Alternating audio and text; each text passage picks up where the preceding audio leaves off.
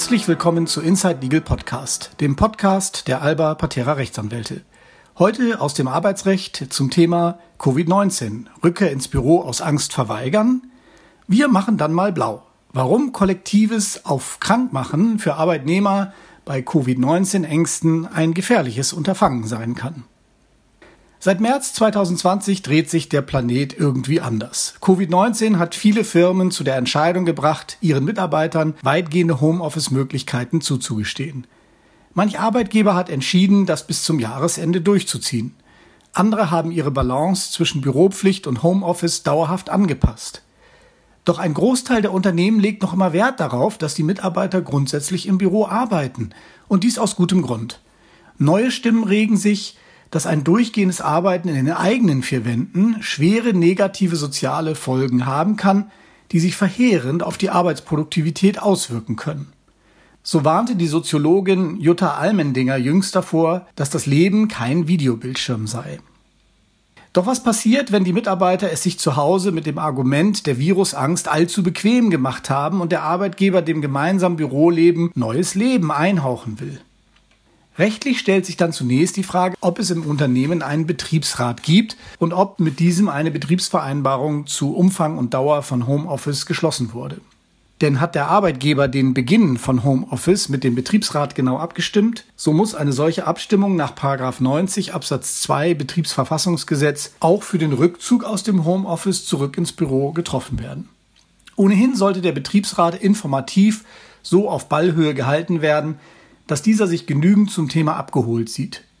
Obgleich das Betriebsverfassungsgesetz dem Arbeitgeber durchaus Spielräume über die Intensität der Betriebsratseinbeziehung zugesteht, können harte Verstöße gegen Informations- und Mitbestimmungsrechte unangenehme Folgen für den Unternehmer haben. Die Corona-Krise hat allerdings eine weitere Dynamik in die Abwägung der Pros und Cons zum Thema Büroanwesenheit gebracht. Denn nicht wenige Arbeitnehmer nutzen die Gunst der Stunde, um ihre Angst vor dem Virus als Werkzeug gegen die Rückkehr ins Büro einzusetzen.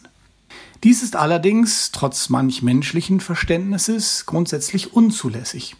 Denn trifft den Arbeitnehmer Kraft seines Vertrages eine Anwesenheitspflicht, was regelmäßig der Fall sein dürfte, so genügen allgemeine Hygienebedenken nicht, um ihn vor einer Abmahnung zu schützen, wenn er sich einfach weigert, zur Arbeit zu erscheinen. Risikogründe, die einem Arbeitnehmer das Recht einräumen, vom Büro fernzubleiben, müssen zuvor konkret und glaubhaft dargelegt werden und auch durchaus wissenschaftlich belegbar sein. Hält sich der Arbeitgeber anlässlich von Covid-19 an die bundeseinheitlichen Schutzstandards, so gibt es eigentlich zunächst mal nichts zu meckern. Wollen eine Vielzahl von Arbeitnehmern trotzdem nicht, so steigert dies die Gefahr von sogenanntem kollektiven Blaumachen. Der Arbeitgeber sieht sich dann an einem Tag einer überraschenden Anzahl von vielen Krankschreibungen ausgesetzt. Er darf jeden Arbeitnehmer zwar nach dem Grund der Erkrankung fragen, doch dieser muss nicht zwingend sich dazu äußern.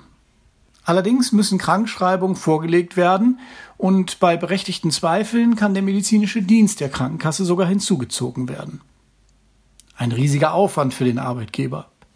Der Nachweis, einen Arbeitnehmer einer willkürlichen und damit betrügerischen Krankschreibung zu überführen, zählt in Deutschland zu den härtesten Beweislagen überhaupt und ist immer wieder Gegenstand mancher Hilflosigkeit von Unternehmen mit viel Krankschreibungen.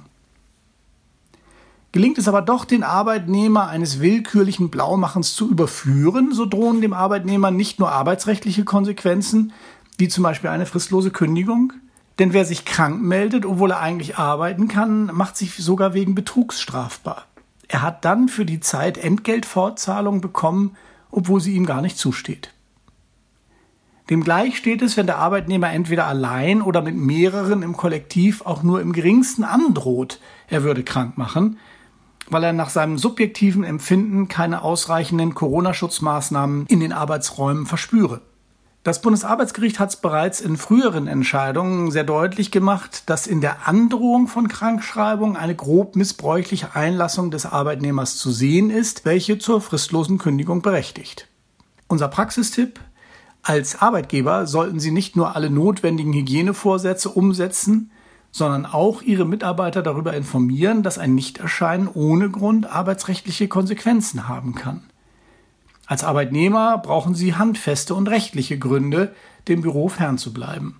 Die pauschale und diffuse Sorge um Gesundheit und Sicherheit genügt dem sicher nicht.